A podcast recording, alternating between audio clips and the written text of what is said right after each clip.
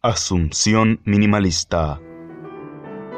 Un viaje exploratorio que indaga el significado de la corriente minimalista desde el universo asunceno posmoderno.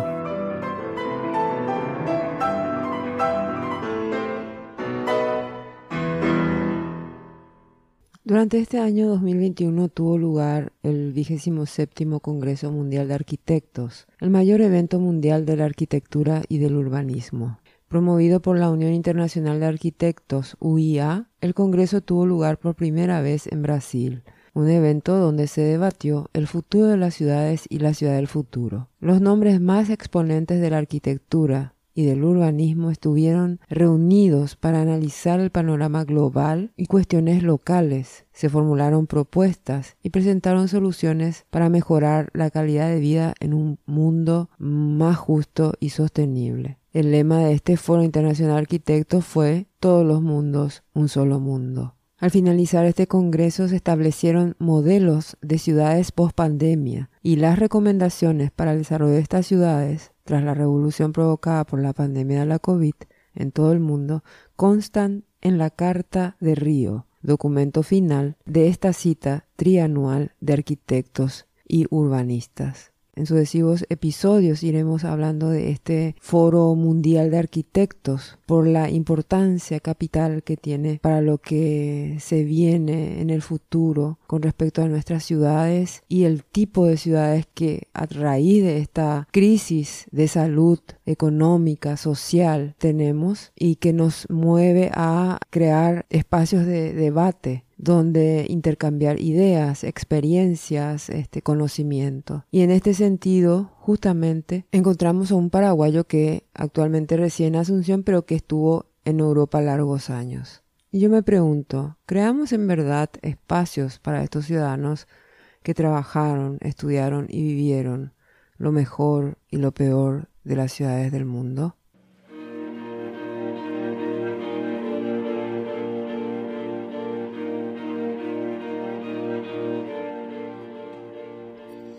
Mi nombre es Ricardo Domínguez. Nací en Encarnación, en la zona alta de la ciudad. En aquellos años de mi infancia y juventud, hablo de los años 60, 70 del siglo pasado, esta parte de la ciudad era fuertemente cosmopolita. Había inmigrantes eh, japoneses, eslavos, alemanes, neerlandeses, etc. Vivir así en un medio culturalmente tan variado ha influido fuertemente en mi manera de ver las cosas. Después de terminada la escuela secundaria, pasé algunos años en Posadas, Argentina, estudiando profesorado superior en matemáticas. Como no tenía muchas ganas de ser maestro, además las posibilidades de empleo tampoco eran las mejores, decidí volver a Paraguay Aquí en Asunción aprendí programación informática y trabajé como tal en una compañía de importación-exportación. Después de algunos años, sentí impulsos de salir del país. Viajé a Europa y después de deambular por algunos países, me radiqué en Suiza gracias a que conseguí un empleo en programación. Eran los años del boom informático y la necesidad de técnicos era acuciante. Más tarde, dejé el rubro de programación y trabajé hasta mi jubilación como asesor y consultor informático. Estudié también en Suiza física y filosofía. En el año 2019, fecha de mi jubilación, eh, decidí volver a Paraguay ya que había vivido más años en Europa y quería estar más cerca de mis hermanos. Y así estoy hoy aquí, saboreando mi tiempo libre, leyendo y observando, a veces opinando sobre los avatares de nuestro país.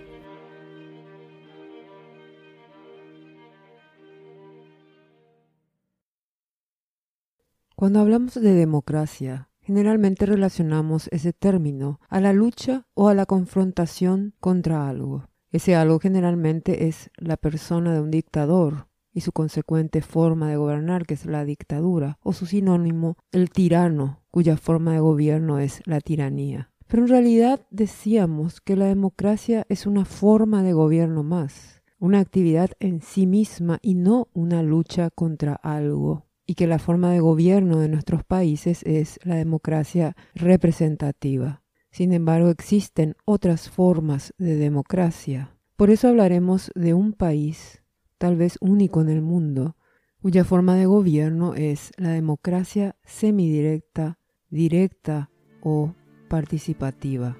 Y este país es Suiza.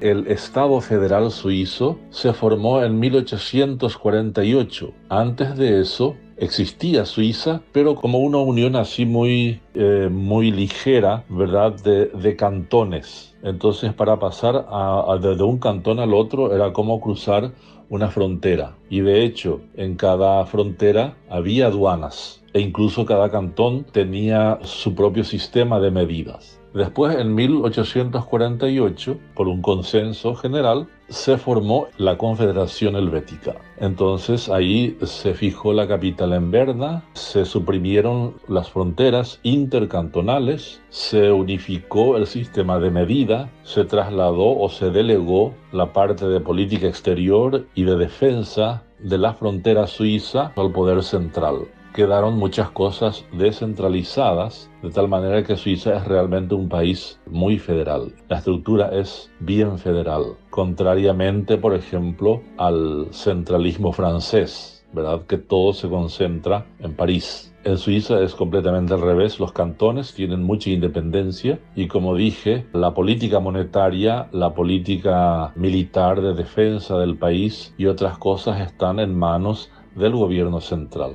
Fuera de eso, los cantones tienen mucha autonomía. Entonces, un país así pequeño como Paraguay sería muy interesante también empezar por una descentralización, lo cual facilita mucho conseguir ya sea documentos o lo que sea, no todo, que no todo esté concentrado en Asunción. Vamos a otro punto muy interesante de Suiza, que es un país con un fuerte sentimiento de independencia. Ellos quieren ser autónomos, independientes y por eso hasta hoy no se han unido a ningún tipo de organización supranacional.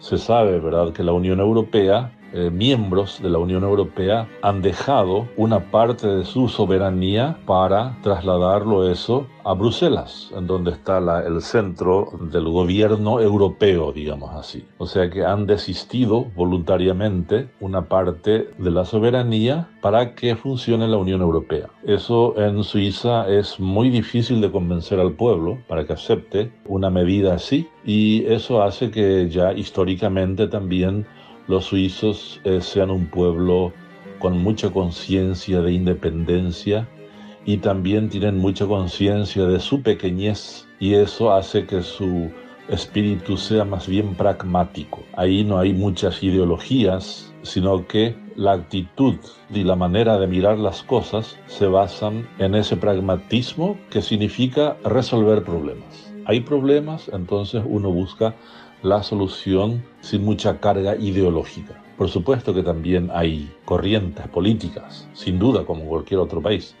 Pero lo que quiero recalcar es esto, el, espíritu eminentemente pragmático de los suizos.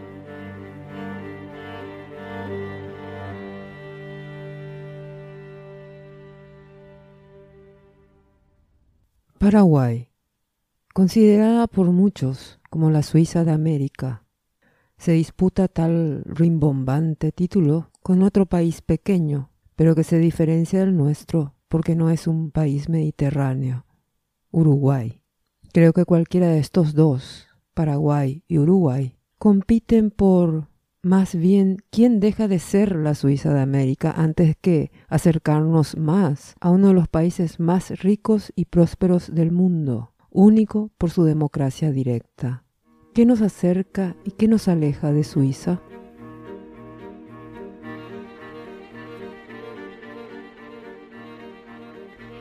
Pienso que es un país interesante que puede, si uno quiere, por supuesto, que puede servir o puede dar inspiración a nuestro país, a pesar de la, de la distancia cultural que nos separa. Yo pienso que existe una analogía entre Suiza y Paraguay. Y lo voy a explicar ahora. En primer lugar, Suiza es un país pequeño, 10 eh, veces más pequeño que Paraguay. Una gran parte del país está ocupado por montañas, por los Alpes, lo cual hace inhabitable esas zonas. En segundo lugar, es un país también mediterráneo, no tiene salida al mar y está rodeado de países muy fuertes cultural y políticamente hablando. Por el sur está Italia, después el norte está Francia y Alemania, países eh, poderosos, al igual que Italia, y también tiene límites con Austria, que en su momento fue todo un imperio, el imperio austrohúngaro. De hecho, el poema este de Federico Schiller, Guillermo Tell, es el héroe que se levanta en rebelión o se niega a hacerle la reverencia al representante de los Habsburgo, es decir, de la corona austríaca. Y bueno, sigo con la analogía.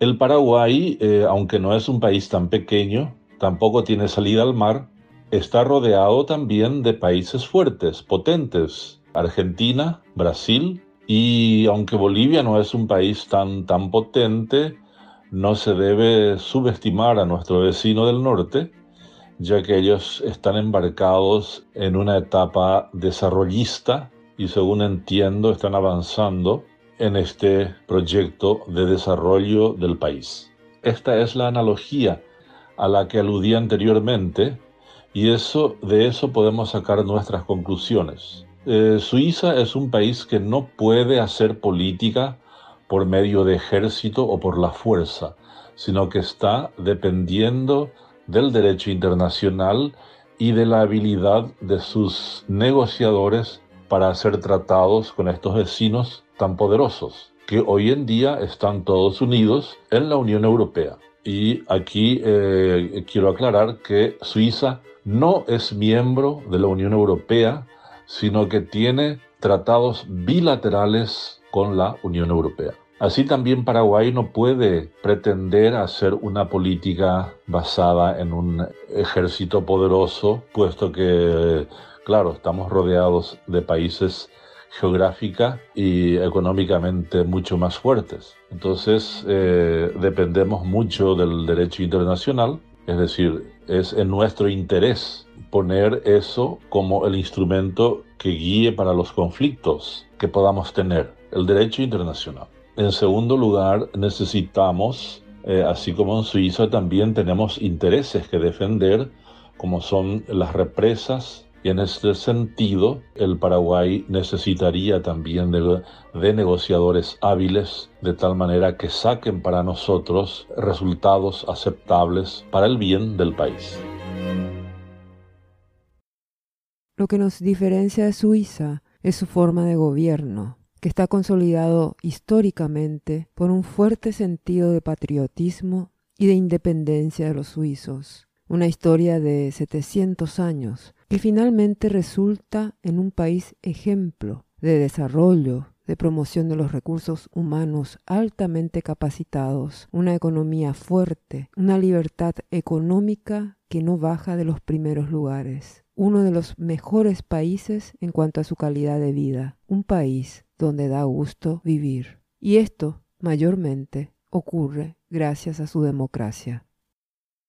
La democracia suiza, por supuesto, que fue evolucionando a través del tiempo y tiene sus orígenes en los pueblos suizos de aquella región que comprende los cantones de Uri y de Appenzell y otros cantones ahí que estaban todos unidos y ellos trataban los asuntos políticos, por decirlo así, en una asamblea frente a la casa comunal. Claro, eso era posible porque eran pueblos pequeños y el número de, habitantes era reducido y llegaban a las decisiones elevando el brazo para poder contar quién estaba a favor del tema propuesto. Y así fue que después los diversos cantones fueron ingresando a la Confederación Helvética y en 1848 se formó el país suizo realmente. Se organizó el Estado federal.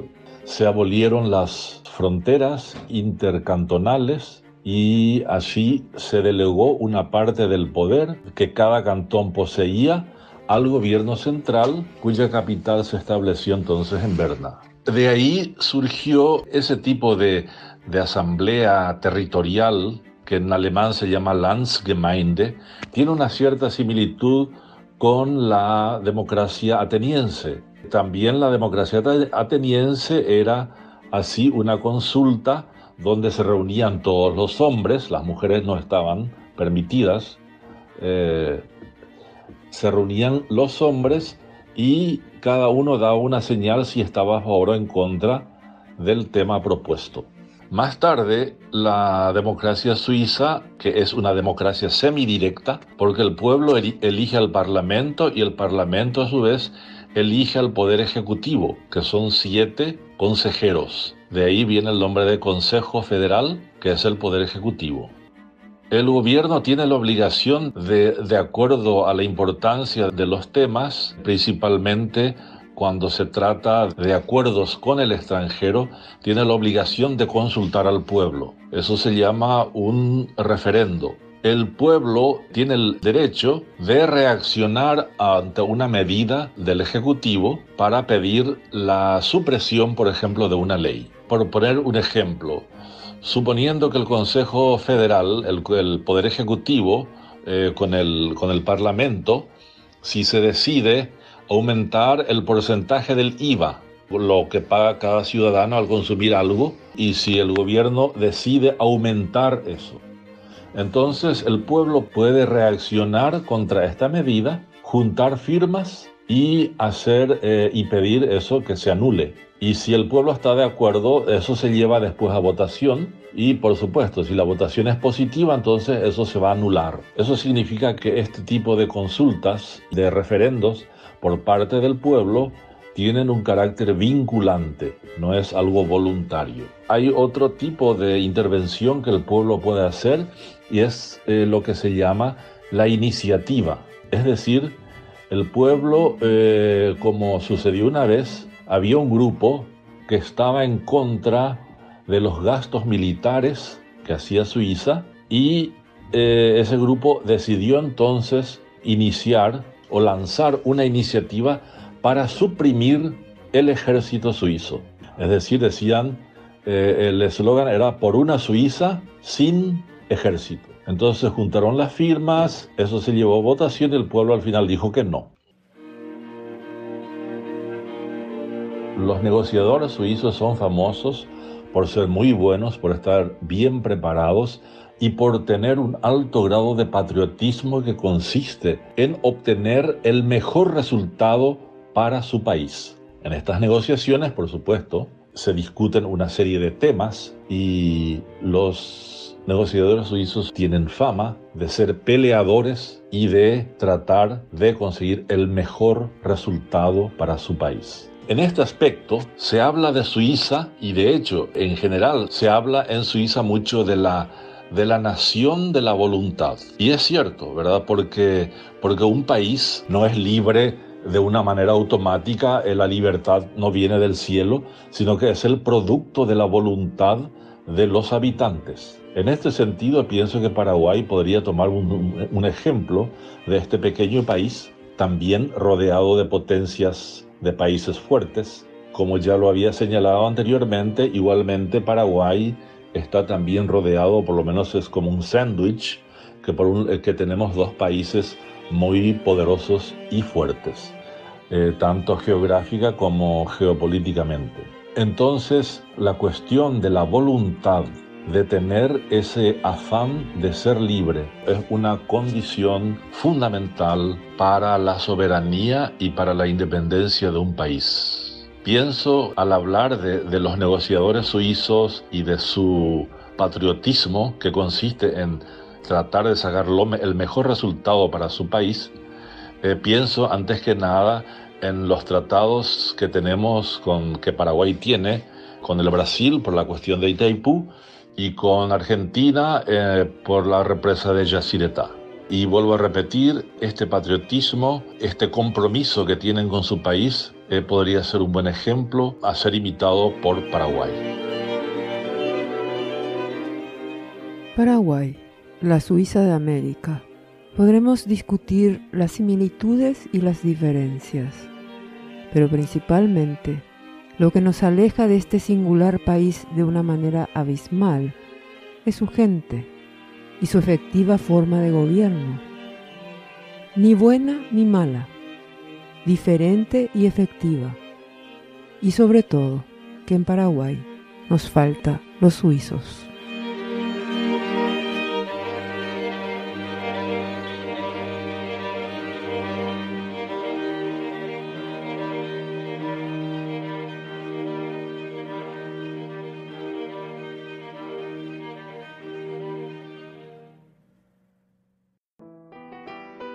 Hemos llegado al final de este viaje exploratorio de la corriente minimalista desde el universo asunceno posmoderno.